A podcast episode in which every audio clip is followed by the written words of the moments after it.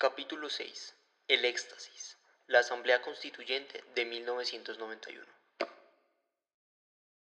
Un trabajo arduo, extenso y a contrarreloj, en el que en tan solo cinco meses se definiría la Colombia los próximos 100 años.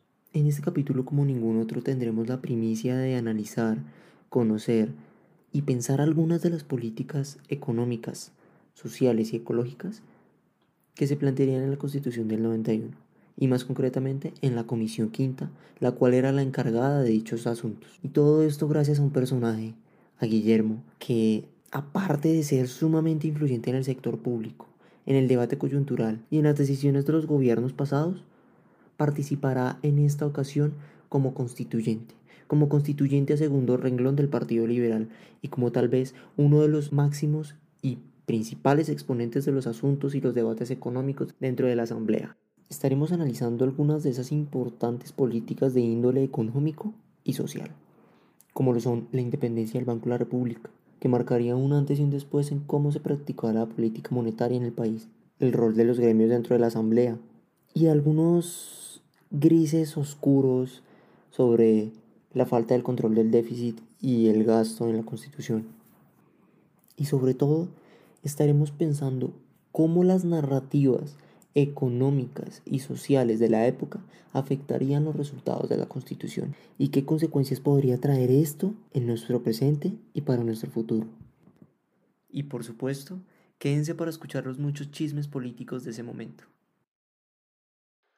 Febrero a junio de 1991. Edad 45 años. Lugar centro de Bogotá.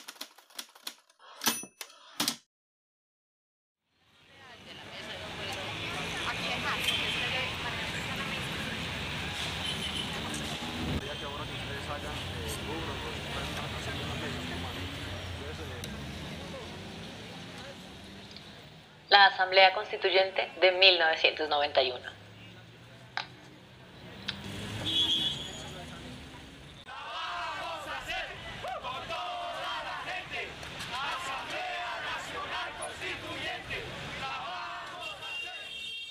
La Constitución de 1886, de la Regeneración, era considerada como el producto de la hegemonía conservadora en Colombia. Desde la centralización del poder hasta la devoción a la Iglesia Católica, esta Carta Magna tenía una característica particular. Se quedó corta ante los retos del final del siglo XX. Así pues, la Asamblea Constituyente surge como una manifestación popular para modificar la naturaleza del contrato social arcaico que regía en la nación y dar paso a la soberanía de los derechos humanos.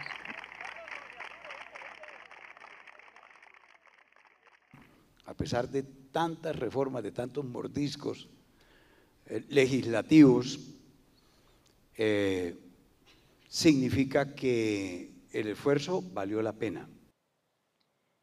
El esfuerzo del que habla Horacio Serpa se posibilitó gracias a dos factores. El primero, el acuerdo de paz firmado entre el gobierno de Barco y el M-19, y el segundo, el incansable esfuerzo y exigencia del movimiento estudiantil y la séptima papeleta.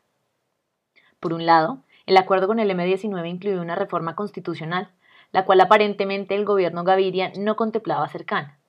Por el otro, la séptima papeleta exigió la inclusión de un séptimo voto en las elecciones de 1990, con el cual se solicitaría la convocatoria a una asamblea constituyente.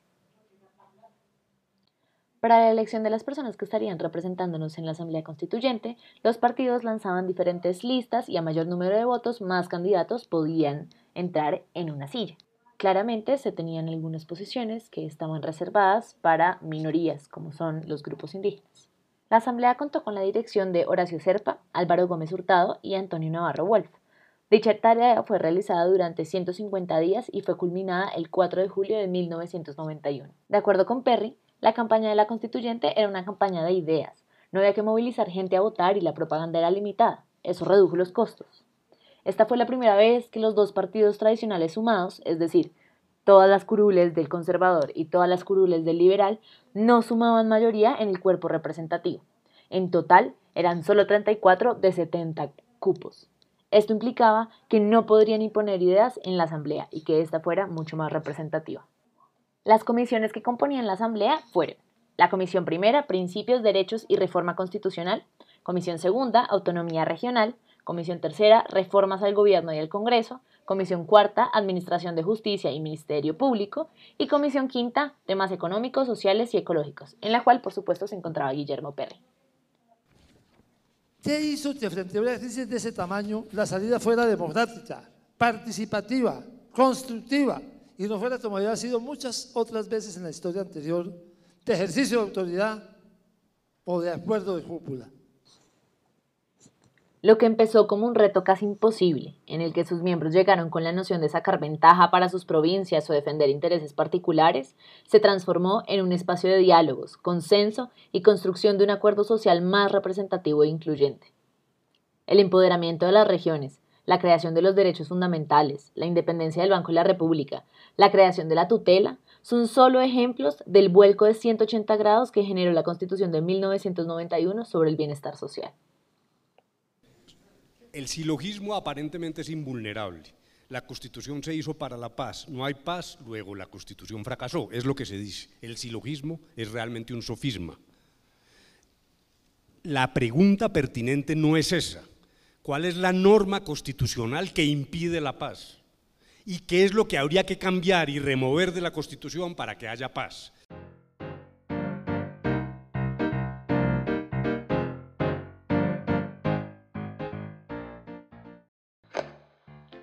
Las narrativas dentro de la Constitución del 91.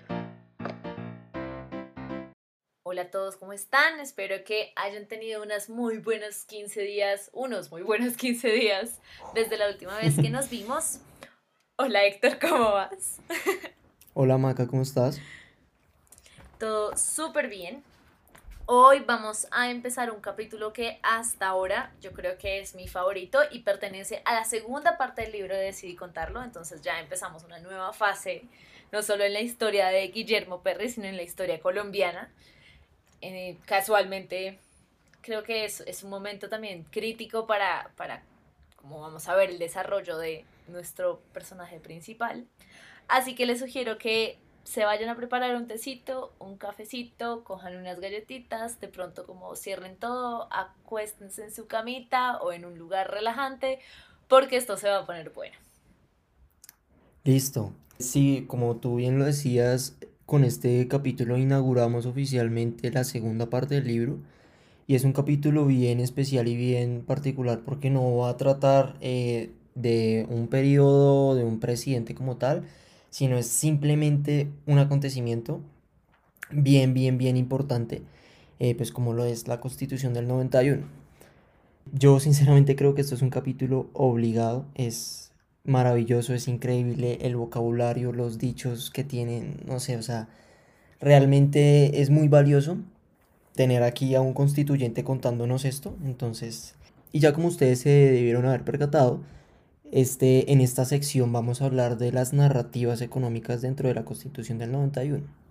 Entonces me parece pertinente primero definir qué es una narrativa y por qué pensamos o darle el título o darle como la relevancia a este tema dentro de la Constitución.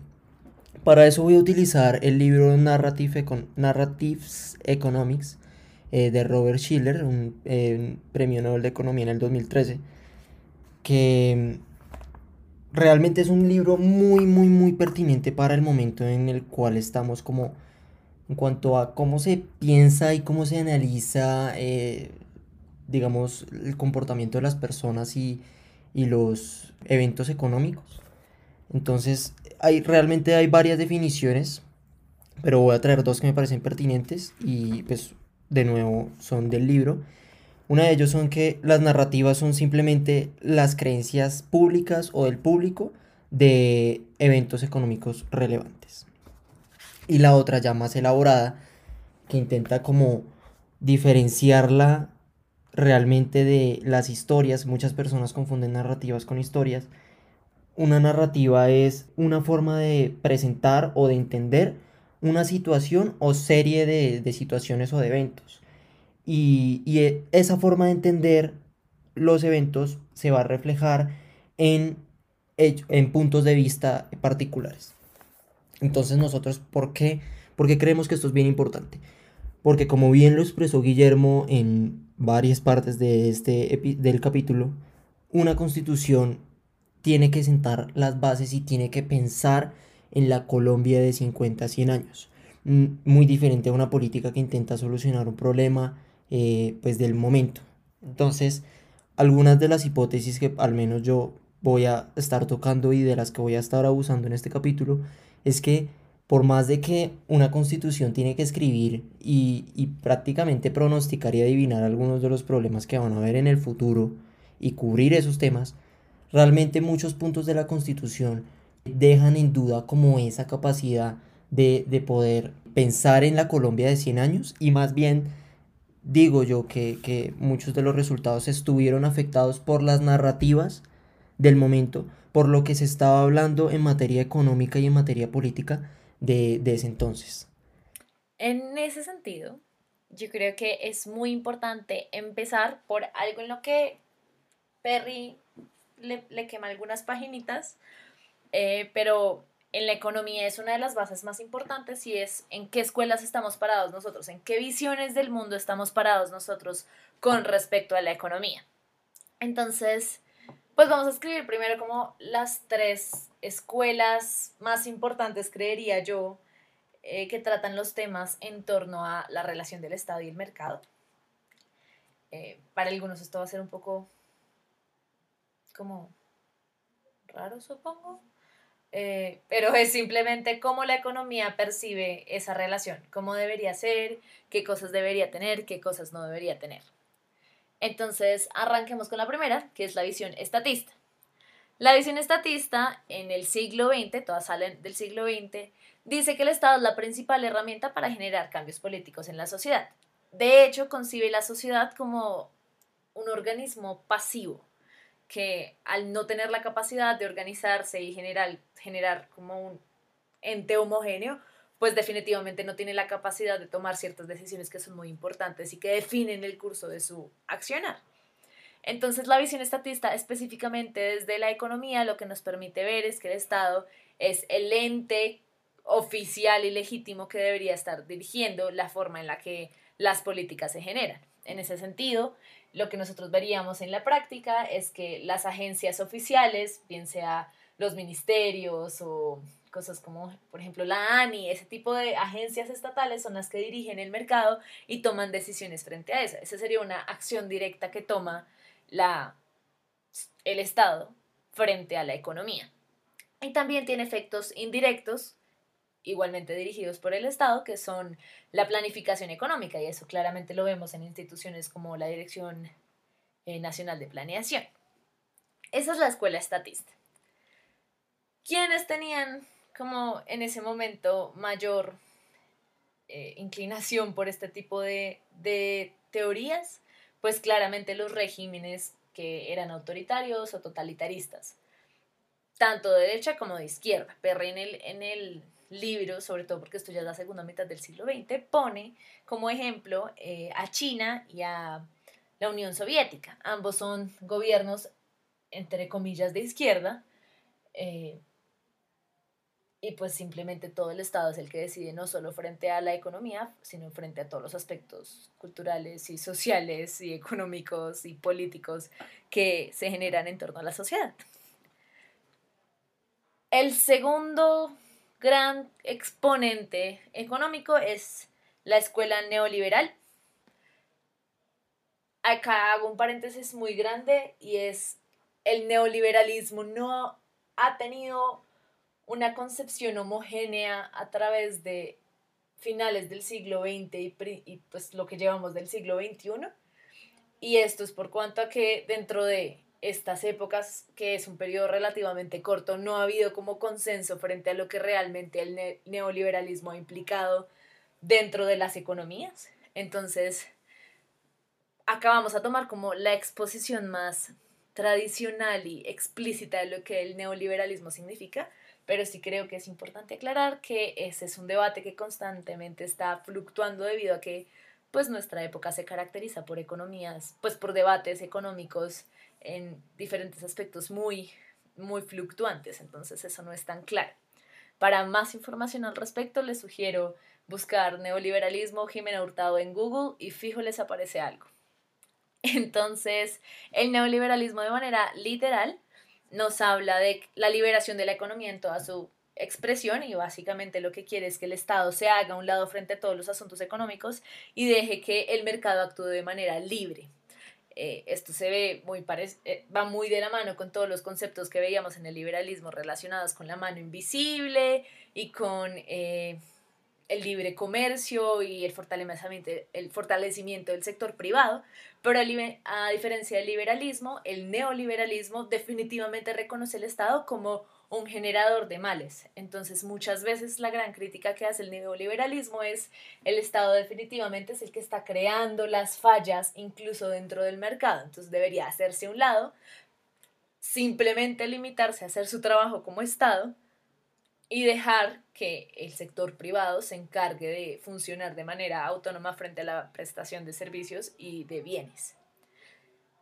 Este yo creo que es la más controversial de todas, pero pues la podemos ver en exponentes como Margaret Thatcher o Ronald Reagan en Estados Unidos, pues en, en, en la Unión, eh, en Gran Bretaña, dice que en la Unión Soviética, en Gran Bretaña y en Estados Unidos respectivamente. Eh, y la tercera, el tercer gran exponente es la escuela de intervencionismo. La escuela intervencionista eh, digamos que intenta hacer un intermedio entre la estatista y el neoliberalismo, y lo que dice es que si existen grandes bondades y grandes eh, impactos positivos en el sector privado, sobre todo en términos de eficiencia y efectividad, que deben ser rescatados dentro de nuestra economía para que nosotros podamos crecer de manera más adecuada y de manera más próspera. Y más equitativa en alguna medida. Acá digamos que en la, en la escuela intervencionista existe mucho el debate de la distribución y la buena asignación de los recursos, pues en todas, pero acá es sujeto a las necesidades de, de la sociedad. Eso es un poco distinto a lo que muestran las otras, no con que no lo vayan a cubrir, sino más en sentido de que estas escuelas no se basan tanto en eso, ese no es el debate principal. Y en la intervencionista, eh, lo que pretende lo que se pretende es que el papel del Estado sea principalmente corregir las fallas que genera el mercado. En específico, las tres fallas que vemos eh, sería la asimetría de información que se genera, porque pues generalmente nunca tenemos la información completa en el, en el sector privado frente a los otros agentes. Eh, eso también genera otra falla de mercado que se llama el riesgo moral. Y finalmente, pues genera dinámicas de competencia imperfecta como son el monopolio, el duopolio, el monopsonio o similares, que básicamente es que un agente controla todos los precios y eso no lo queremos. Entonces el Estado está para eso. Según Perry, eh, estas visiones en muchas medidas son muy extremistas y lo que se intentó en la constitución, en la constituyente era como llegar a un intermedio entre estos grandes debates que habían, sobre todo porque en Colombia sí había una tendencia más hacia la parte estatista claramente después de tener eh, toda una hegemonía de pues bipartidista, ¿no? Entre liberales y conservadores. Hasta ahí, ¿cómo te suena el cuento, Héctor? Hasta ahí me suena bastante claro y bastante oportuno explicar todo lo que eso, eso de nuevo, eso es parte de la, de la narrativa del momento y sobre lo que se estaba hablando de la discusión en ese momento era, bueno, ¿y cuál, cuál sistema funciona mejor? Entonces, realmente entender qué escuelas se habían para saber y poder darle como el valor a la que quedamos parados me parece súper. Sí, ahora Perry no estaba, como les comentaba, de acuerdo como con ninguna, no, no, no le gustaba tanto los extremos e intentó rescatar un poco lo que en su momento se llamó como la economía institucional, que todavía se estudia, pero pues ya se ha avanzado un poco en el debate en torno a esto, y es la necesidad de que hayan instituciones muy fuertes que permitan el libre mercado. Es decir, esto puede sonar un poco redundante, pero no es que el Estado es el que tiene que hacer que la economía funcione, pero si no hay figuras estatales e instituciones, más allá de figuras estatales, son instituciones que sean fuertes, no existe la posibilidad de que cualquier otra cosa en torno a la economía se produzca y se genere y se digamos, estos debates no podrían surgir si no existieran esas instituciones, es básicamente lo que dice el institucionalismo. Y más allá de eso, pues no existiría el desarrollo, no existiría el progreso, no existiría la equidad y la distribución, ese tipo de debates no se podrían dar.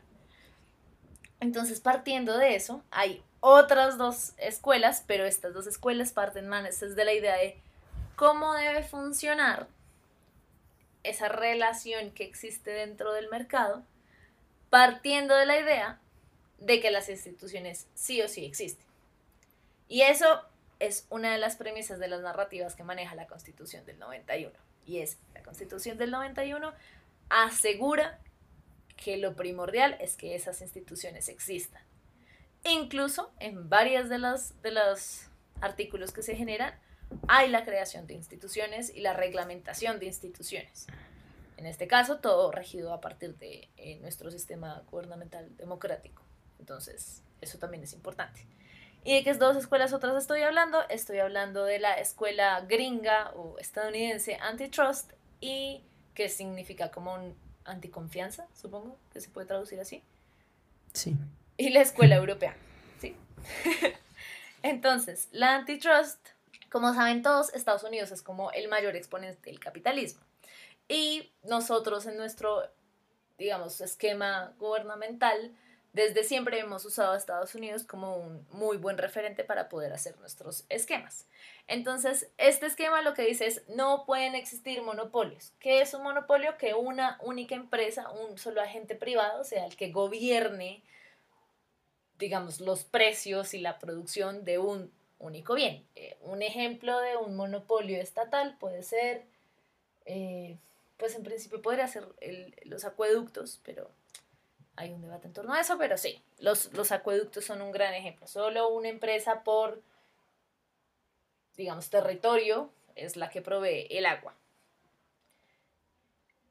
Entonces ellos dicen, no, eso no puede existir. El antitrust dice, nada de eso puede existir porque eso lo que hace es desdibujar las, las formas en las cuales el, la distribución opera y la gente puede acceder a los servicios y eso puede ser muy problemático en el futuro porque no estamos recibiendo lo más eficiente y lo más beneficioso, sino que simplemente alguien se conforma. No hay incentivos para que yo haga algo mejor como monopolio. Entonces el producto puede que no sea tan bueno y los efectos pueden ser muy negativos. Y la europea dice, claro, eso para economías tan grandes como la estadounidense tiene sentido. Pero para economías pequeñas, donde realmente la competencia puede que no se dé de manera eficiente porque pues no hay cómo, esas son economías escalas, eh, es más pertinente que algunas cosas sí se tomen con monopolios. Entonces no las vamos a promover, sino que las vamos a estar controlando, pero si se generan, vamos a permitir que se generen, porque si se generaron es porque se necesitan. Partiendo de todo eso, Perry promueve mucho y en la constituyente del 91 y en la constitución del 91 esto queda estipulado, la narrativa que manejamos es una narrativa intervencionista, y que se va hacia la escuela europea más que hacia la escuela antitrust estadounidense. Y eso es súper importante. En ese sentido, yo creo que una de las cosas que más podemos rescatar es eh, el ejemplo que daba Perry de, de el libro rojo. No sé si Héctor quieras contarnos un poco al respecto. Sí, o sea, ya teniendo como el panorama claro de todo lo que estaba pasando en materia de esta discusión sobre los diferentes regímenes económicos, aquí pues ya queda es eh, en cómo quedó Colombia, ya tú nos dices eh, como un preámbulo y, y sobre cómo lo maneja Perry, cómo expone estas ideas Perry y cómo va a defender y convencer a las otras personas, eh, porque él bien, bien lo dice, había algunos Dentro de la Comisión Quinta, que era la encargada de estos temas económicos, habían algunos entusiastas del mercado, del libre mercado, y así como había también unos entusiastas y devotos de, de la intervención del Estado. Y yo sé que esto puede sonar, o sea, todo este cuento puede sonar como, ay, bueno, aquí hay un montón de escuelas, al final Perry, eh, como siempre, muy objetivo, con un punto medio, salvo el día otra vez. Pero realmente a mí me gusta y me gustaría visibilizar como el valor que tiene esto, porque realmente esto significa es que como qué sistema económico iba a tener Colombia de ahí en adelante. Y eso es muy importante y a mí me da como pánico como pensar qué hubiera pasado si no hubiera estado Perry ahí y, hubiera estado de pronto un entusiasta del libre mercado y nos hubiera convencido a todos de eso. O, o al contrario, una persona que solo quisiera que el Estado interviniera. Entonces, realmente es muy valioso y eso que hablabas de la economía institucional, la narrativa del momento es esa, o sea, el boom de el neo ya, o sea, el, el institucionalismo es un poco más viejo, pero ya de esa corriente llamada neo-institucionalismo es tal cual acá. Incluso Douglas North, que es el, el, mayor ponente como, y el que le da mayor como importancia a, a, las instituciones en la economía, se gana el premio Nobel en los 90 eh, por esto mismo. Y, y, a mí sí me gustaría traer aquí, o sea, para evitar explicaciones más extensas, eh, traer aquí la, el lema de Perry para exponer estas, estas dinámicas bueno, estas dinámicas no, para exponer la visión que él tenía sobre el sistema económico que debía tener Colombia. Y es tanto mercado como sea posible y tanto Estado como sea necesario. Eso a mí esa frase me parece maravillosa y es la idea de por qué, por qué carajos el Estado y el mercado tienen que ser enemigos, por qué tienen que ser antagónicos, por qué. Eh, sino un mercado para que funcione bien necesita de leyes fuertes, claramente necesita de buenos derechos de propiedad, necesita de instituciones, de reglas del juego para que funcione. Si no, esa vaina no va para ningún lado. Y un Estado también para cumplir con sus propósitos de crecimiento, para cumplir con sus propósitos, si los tiene, de bienestar, pues necesita de un mercado eh, eficiente o al menos pues, cercano a, a, esa idea. Y el libro, esto de que hablaba Perry, eh, lo que les dije al principio, este este capítulo está lleno como de dichos y de unos cuentos que él tenía muy, muy rolos, le digo yo. Una forma en la que defendió también como estas ideas y estos puntos medios es el dicho de, ¿cómo se llama? ¿Tú te acuerdas cómo se llamaba Maca? De un exponente... No sé pronunciarlo bien, pero es Deng Xiaoping. Deng Xiaoping, sí. Bueno, Ping, no sé si, bueno, yo, me perdonarán la pronunciación. Él es el, la, era como una, el que usaba la máxima de no importa que un gato sea rojo o negro con tal de que case ratones. Sí, tal cual. O sea, tal cual. Esa, esa frase no necesita explicación.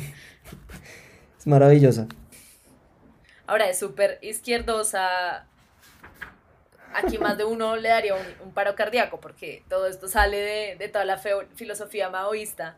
Pero B, no porque no estemos de acuerdo con cierto tipo de ideología, no significa que bien sea podamos rescatar algo de ella o en su defecto podamos aprender algo de ella, así no sea aplicarla al pie de la letra. Y creo que eso es lo que hizo Perry acá. Y, lo que nosotros estamos haciendo. y algo bonito de... Igual es muy importante reconocer... No, no, no, por favor, dale. Yo iba a decir que igual es súper importante eh, entender los sesgos de los actores que estaban involucrados, incluyendo a Perry. Y es, de una u otra forma, las personas que pertenecían a la constituyente, pues supuestamente venían de todas partes, pero tenían intereses particulares. Si nos ponemos a, a reflexionar sobre los intereses de todos, pues definitivamente no acabamos. Pero en particular, pues recordemos que Perry era una persona nuevamente muy privilegiada de la élite bogotana, pero eh, que siempre tuvo como esa pasión por lo público, como que siempre fue jalado por ello, tenía un interés genuino por pues el bienestar social desde la perspectiva que él estudió.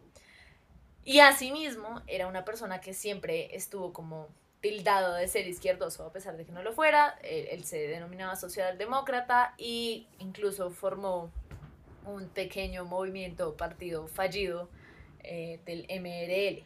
Recordemos que eso está en otros capítulos, pero pues es importante que tengamos en cuenta esos sesgos a la hora de entender que él fue uno de los que lideró la forma en la que la economía en Colombia se desarrolló en los siguientes años y él es, había estado muy involucrado antes en eso. Entonces, así como él tuvo unas frustraciones frente a, por ejemplo, no poder lidiar con no poder acabar con monopolios como el del licor o el de las telecomunicaciones, también es cierto que a partir de esta propuesta le dio y de las acciones pasadas que había generado no 10 años antes, o sea, probablemente menos, eh, generó otro tipo de monopolios como lo eran eh, la dependencia tan grande y clara que hay del PIB frente al petróleo, por ejemplo. Entonces, ese tipo de cosas son muy importantes de entender y reflexionar a la hora de como introspectar la constitución y las narrativas de la constitución del 91 frente a la economía. Eso era lo que quería agregar. Listo. Y entonces pues ya sabiendo cómo fue el lema económico en la Comisión Quinta y cómo pues, fue el sistema que, económico que se planteó para el futuro. Creo que ya dentro de estas narrativas económicas en, en, la Constitución caben otros, otros dos temas bien importantes, me parecen, eh, que pues claramente se derivan de lo mismo y claramente se discuten en la misma, pues, en, como en el mismo ámbito. Y es que cómo van a afectar pues, estos sistemas o estas narrativas a la construcción de los indicadores económicos posteriores o a la construcción de la, de pues, de la práctica económica ya como tal. Y el otro tema, pues ya es el, el, el, otro gran tema es el del Banco de la República. Entonces voy a empezar yo, o sea, yo realmente en cuanto al primero no tengo grandes comentarios, solo quería decir que realmente en esta constitución se, se delimitan y se, se, fijan, se proponen, no sé cómo decirlo, muchos de, de los derechos eh, que estaban un poco borrosos eh, antes. Y yo realmente este tema no sé mucho, pero sí sé que por lo menos se promueven y se fijan algunos de los derechos colectivos, como por ejemplo los del medio ambiente. Y por más de que este tema es bien amplio y bien fuerte eh, dentro de la Constitución, yo en cuanto a esta visión económica que tratamos de tener en el, en el, pues en el podcast, lo que me gustaría apuntar es que, eh, pues dependiendo de cómo se reconocen estos derechos en, la Constitución o qué tanta relevancia se le dan o, o en qué grado de, de las prioridades del país están, pues esto va a afectar después cómo vamos a estar midiendo las cosas que nos importan en la economía. Y entonces quería acá traer el, algunos de los de la construcción de los indicadores del DANE que son importantísimos para la toma de decisiones en la política pública. Y, y les iba a traer el ejemplo muy concreto del índice de pobreza multidimensional, que es para, para ubicarnos más o menos en la creación del índice tenemos que pensar más o menos en el 2006 en los que realmente necesitábamos pensar una forma, o mejor dicho, repensar la pobreza y dejarla de ver como una cosa netamente monetaria. Y, y en, cuanto a esto, en cuanto a este índice, tuve la oportunidad de, con un grupo, entrevistar a Roberto Angulo, que fue pues, uno de los economistas que participó en la construcción de este índice y que va a participar en su posterior eh, como renovación que va, que va a haber, que se ha, se ha anunciado. Y él, parte de lo que nos decía es, bueno, y es que en, en estos índices eh, se dejan por fuera muchas cosas, como la mortalidad infantil, como la desnutrición. Hay, de verdad, hay muy, pocos, muy pocas variables que, que tengan un cálculo preciso del nivel educativo de las personas. Realmente hay muchas cosas que se están quedando por fuera. Y, y, hay, y obviamente, pues bueno, en la construcción de estos índices falta, no falta aclarar que hay muchos juicios explícitos, muchos juicios de valor explícitos.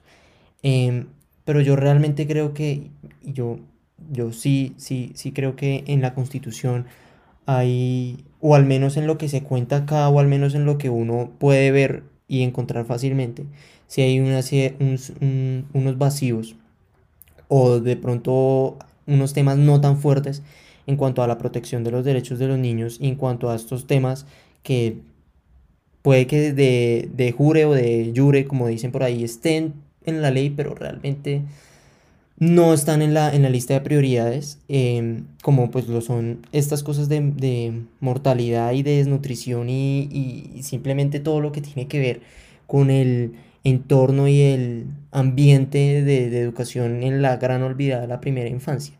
Eh, y para mí esto es un ejemplo de cómo se estaban construyendo los, los indicadores, esto es un ejemplo de la relevancia que se le da en la propia ley y en nuestras propias como mandamientos a estos temas.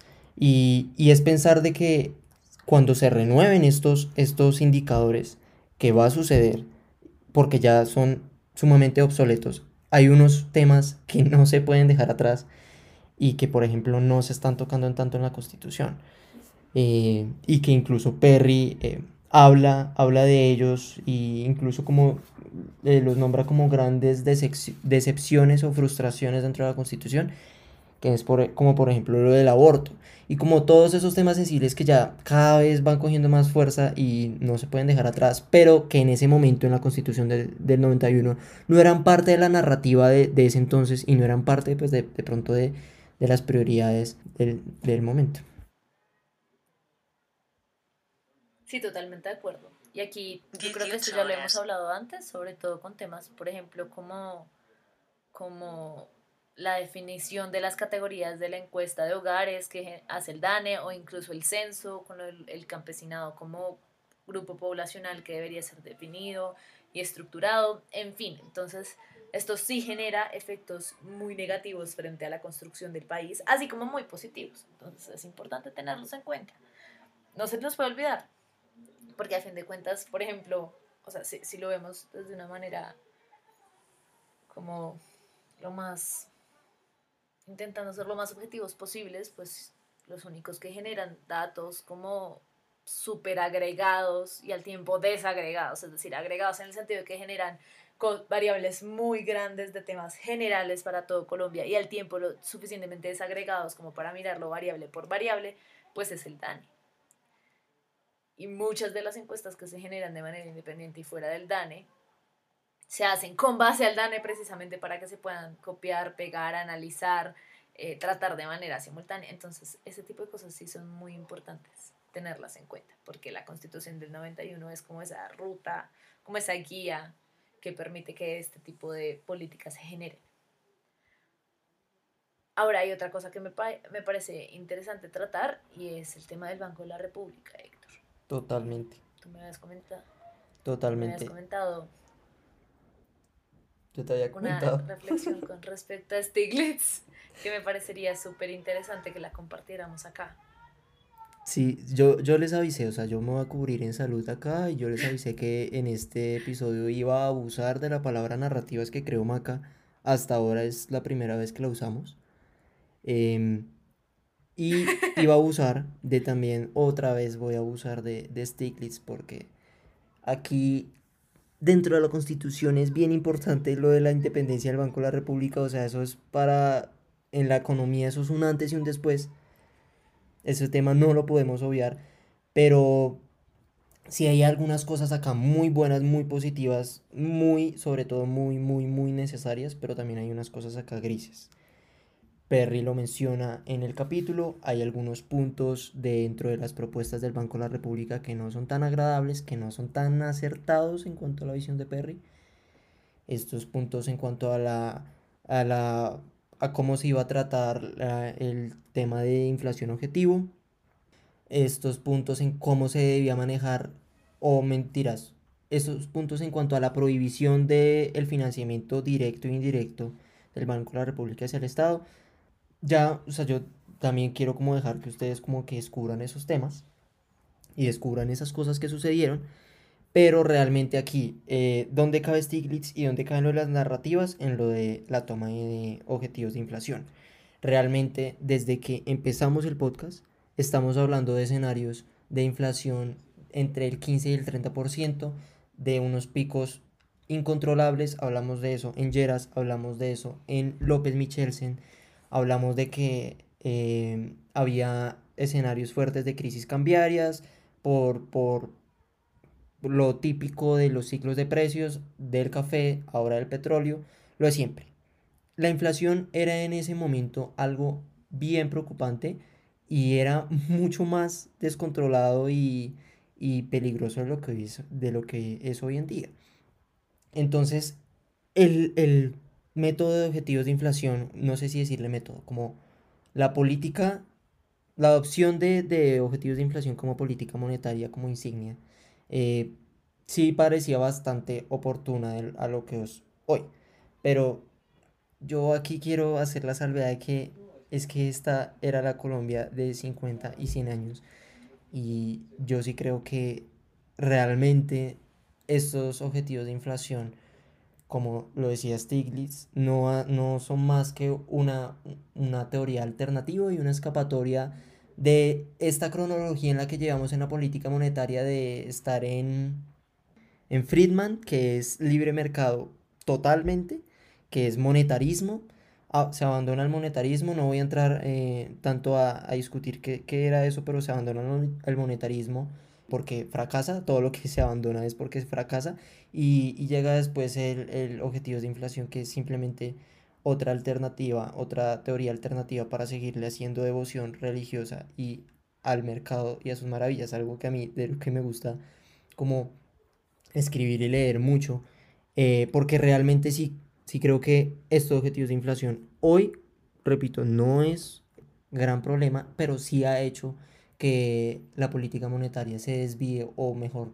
enfoque, desvíe su atención y olvide algunos temas que sí son bien importantes y que sí son bien influyentes en la política monetaria, como lo son pues, la, la, distribución del ingreso, la redistribución del ingreso, cómo está afectando la política monetaria a la distribución del ingreso, cómo está afectando la política monetaria al nivel de empleo, cómo está afectando la política monetaria al bienestar de la gente. Pero es que a, a pesar de que el Banco de la República es una institución supremamente confiable, supremamente... Dios mío, es de, pronto de las instituciones más confiables que hay ahora, ahora mismo, supremamente técnica y supremamente rigurosa, sí da la sensación de que cuando estamos hablando de las juntas del Banco de la República, excluyendo esta, esta coyuntura de la pandemia, siempre está de primeritas el puntico, no, pero es que la inflación está eh, en, su, en su senda normal y está más o menos en la meta y el PIB está... Eh, en su nivel cercano a su nivel potencial y el nivel eh, de desempleo está cercano a su nivel de desempleo natural, que para mí no hay concepto más ofensivo que el, el de tasa de desempleo natural, pero realmente es, o sea, no, yo no sé qué le vende natural a una tasa de desempleo del 10%. De nuevo, excluyendo todo lo de la pandemia, porque pues bueno, la tasa de desempleo hoy ya es escandalosa. Pero realmente sí, sí, como que ya deberíamos empezar a evolucionar en cuanto a estas, a estas teorías y empezar a evaluar qué impacto tiene de nuevo en la gente que el banco haga algo por la inflación para subirla, para bajarla o que no haga nada, porque también no hacer nada, dejar la tasa de interés igualita como sucedió por tantos meses, eso también tiene unas implicaciones en el mercado de trabajo, en la distribución de ingresos, o sea, Dios mío, y eh, no, pues eso es, eso es básicamente algunas de las ideas de, de Stiglitz. Yo solo quiero agregar dos cosas. Una es más como aclaratoria por aquello de que estoy obsesionada con que la economía sea lo más fácil de entender posible.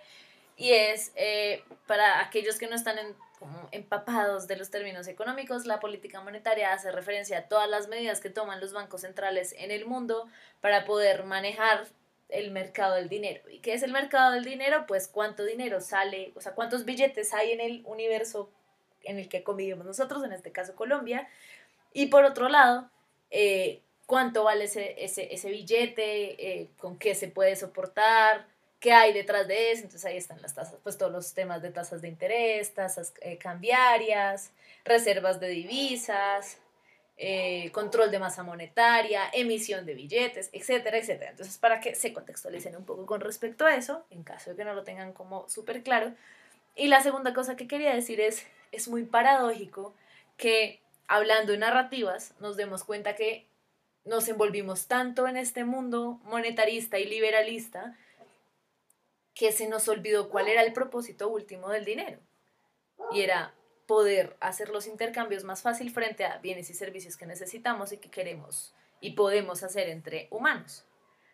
Entonces llega un punto en que la, mayor crítica que genera en este tipo de, de economistas es, usted se centró tanto en eso que dejó de lado el resto de las intenciones por las cuales la economía existe. Y recordemos que el principal objetivo de la economía, o por lo menos desde nuestra escuela, es la asignación de recursos de manera eficiente y la distribución adecuada de recursos. Y eso tiene unos debates gigantescos que no pueden omitir eh, tampoco otro, otras áreas sociales del conocimiento. Entonces dejaré ahí por ahora.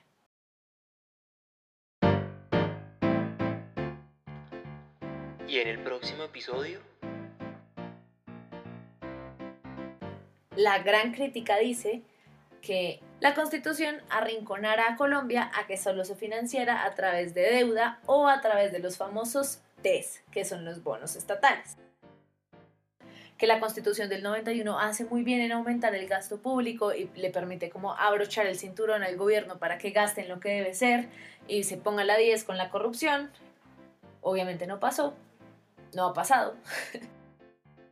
deja, deja el sabor de que siempre van a primar los, los intereses individuales y que acá en Colombia estamos más que convencidos con toda esta oleada de marchas que todos estamos peleando por, por causas colectivas, pero en realidad todo el mundo está detrás de sus intereses.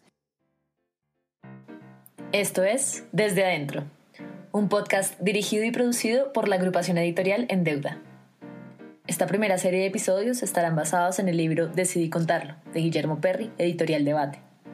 Si te gustó este contenido, te invitamos a que nos retroalimentes y comentes nuestro trabajo. Dejamos nuestras redes sociales a tu disposición. En Instagram y en Facebook nos encuentras como arroba en deuda y en Twitter como arroba en deuda Nos vemos en el próximo episodio.